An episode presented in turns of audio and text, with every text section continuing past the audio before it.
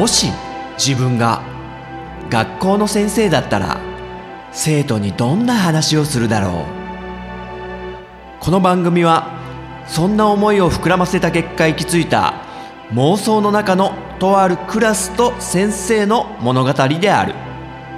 さあ今日も先生の授業が始まる。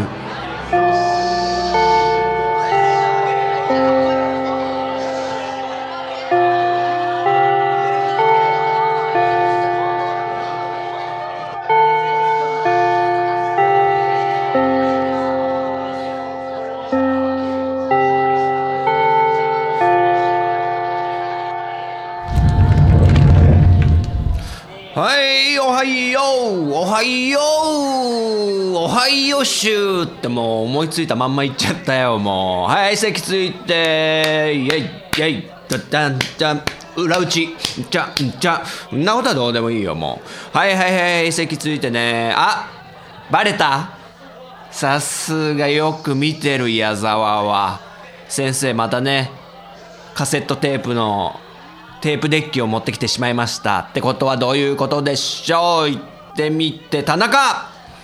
そうデカレンジャーの曲をみんなで歌う。違うよ。全然違うよ。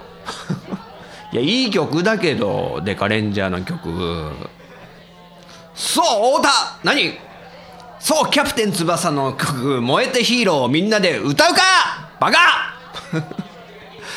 あまた言っちゃった生徒にバカって。もうごめんね。ダッシュダッシュって。あのあいつに夢中なスズメもサンバって。2番の歌詞歌ってる場合じゃないよもう。適当なやつねあの。違うよ。全然違うよ。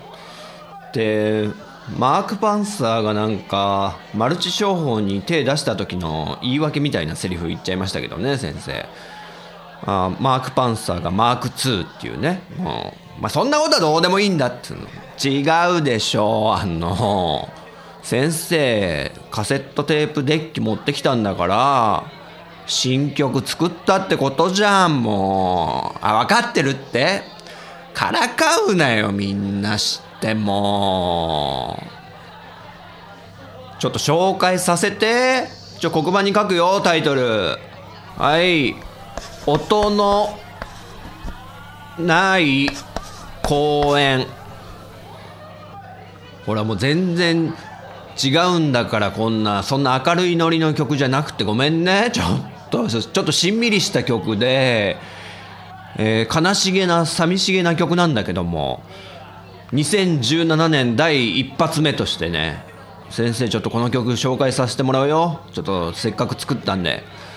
まあ作ったのは2016年でもう YouTube にも公開してたから知ってる人は知ってるか。まあこの音のない公演は結構ミディアムテンポでゆったりめな曲っちゃゆったりめな曲ね。で歌詞のテーマなんだけどまあ慣れ親しんだ景色が消えていく寂しさとかそういう感じなのを歌ってるっていうね、まあ、先生そういうのを歌詞にすることが多いんだけどまあちょうどこの歌詞を書いてる時というかもう曲を作ってる段階でまあ韻が生まれてくるじゃんね。言葉の響きのこういう言葉を入れていこうっていろいろパーツを埋めてったらなんとなくそういう寂しげな雰囲気になってっててね。で実はもう歌詞とかの大体の形って5年以上前にも出来上がっててで何回かね作ったりはしてたんだけど今回ちょっと先生あのロジックっていうねソフトを結構真面目に使い始めたから改めてちょっと作ってみた曲なのね。で歌詞を完成させるにあたって決め手になった出来事があってそれはねあの先生の家の近所の公園があるんだけどまあ噴水とかが出てるような結構水回りというか 池とかがあったりとかあとプールまであるようなねあの公園があるのよ。そんな大きくないですよ。でふとねもう2011年ですよ。5年以上前なんで。ふとあのそんな頻繁に行く公園じゃないんだけどたまたまちょっと行ってみようかっつって奥さんと行った時に立ち入り禁止になってたんですよ。もう普段はみんなワイワイこう子供たちが走り回ってるような公園が立ち入り禁止になってると。なんだどうしたと。で張り紙とか見てみたらあのどうもその公園の放射線量が高かったと。そうあの東日本大震災の福島原発の事故ですよ。あのあとこう他の地域に被害はないかみたいなことでいろんなとこで測られたじゃないですか。そしたら意外なところで放射線量が高いみたいなのがやっぱ出たのも記憶に新しいとは思うんですけどでそれがまさかうちの結構近所の公園で、えー、そういうふうに測定されたと。で立ち入り禁止になってる、まあ、先生の家は神奈川県のもう川崎市なんでまあ割と遠い場所だしまあ、たまたまそう高かっただけなのかとかちょっとよく分かんないながらも結構ショックであの自分の近くが高いからショックってんじゃなくてななんだ？あのいつも子供たちが遊んでた公園がいきなり立ち入り禁止になっちゃったっていうのに結構衝撃を受けてしまってかなり寂しさとか虚しさっつうのかなそういうのが心を支配しましてでそういう影響もあってこの曲の歌詞にちょっとそういう寂しい気持ちも載せてみたんですよ。それで「音のない公園」っていうタイトルにしたんだけどもでそれに加えて実際あの被災地の方々がこう自分たちの景色がなくなってしまった方もいるわけじゃないですか。でそういう方の中には要は引っ越しとかをしなきゃいけないってことで友達と離れ離れになっちゃった人とかも多いと思うんですよ子供たちなんか本当寂しい思いとかしてんじゃないのかなみたいなのはやっぱニュースとかで伝わってきたしなんかそういうなんか亡くなってしまったっていう寂しさの気持ちを結構込めたつもりなんでねちょっと真面目な歌でしょ？まあ、先生の相変わらずの歌唱力のねあんま高くない感じとかだと思うけどじゃあちょっと聞いてもらおうかな。音のない公園。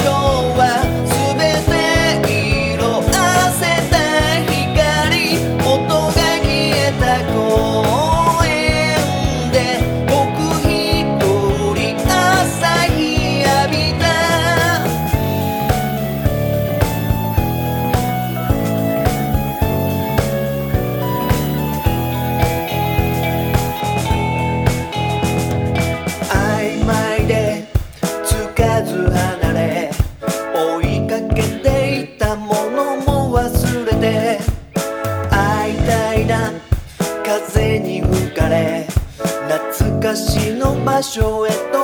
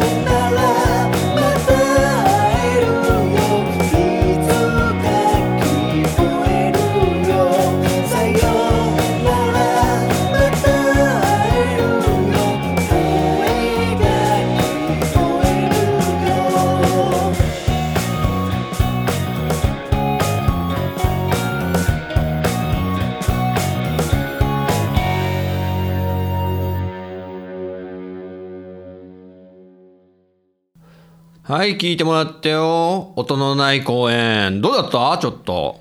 お、戸高。うん。あ、故郷のオーブを思い出した。あ、いいね、いいね。そういう気持ちになってくれるのが嬉しい。あ、遠藤。あ、兄貴の方ね。遠藤、あっち。はい。おう、俺好きって。俺好きってなんか、五郎丸みたいな言い方したけども。好きっつってね。いや嬉しい嬉しい。ありがとうありがとう。おカルナも。ああ故郷のコロニー6ね。うん。そうだそうだ。シュルクたちとね復興させたんだよね。よかったわ景色戻ってきた。うん。公園もそうだ。コロニー6にねしっかり公園も作ったんだよね。見たことあるよ先生。立派な公園でも素敵だなと思ってさ。わ分かってる分かってるってリッキ。ーリキもね一生懸命手伝って。おいらもメリアちゃんとやったもん。手伝ったもんって。分かってるって。分かってる分かってる。もうリキもねすごい頑張ってたの知ってるから。ちゃんと見てるよ先生は。まあそんな感じでね例によってこの曲はもう YouTube に先生歌詞字幕付きでもう載っけてあるんでよかったらねまた聞きたいなと思ったとか歌詞聞きたいとかねそういうのあれば全然再生回数水増しにね協力してもらっていいから 本当に。あと歌いたいなとかねそういうのも気軽にね受け付けているので。はいよろしくねということで。はいありがとうねみんなまた聞いてもらっちゃって。さあやるかな授業。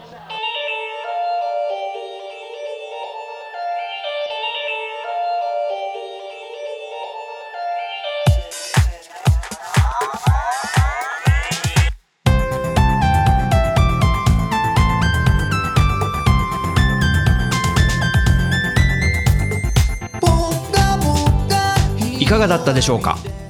この番組は私陣太が先生風に生徒に語るスタイルとなっています。気に入ってくださった方はポッドキャストでご購読ください。iTunes ストアのレビューで評価していただくと励みになります。人学 Twitter アカウントのフォローもお待ちしています。人学では番組をお聞きになっている生徒さんのメッセージをお待ちしております。Twitter ハッシュタグカタカナで人に漢字の学ぶで人学と書いて投稿してください。私が先生視点で受け答えさせてもらうことをご了承ください。現時点ではメールアドレスお便りフォームブログコメント欄は開放してません。長文の熱いメッセージの場合は Twitter の人学アカウントか人タアカウントに直接 DM をお送りください。それではまた次回の授業でお会いしましょう。さようなら。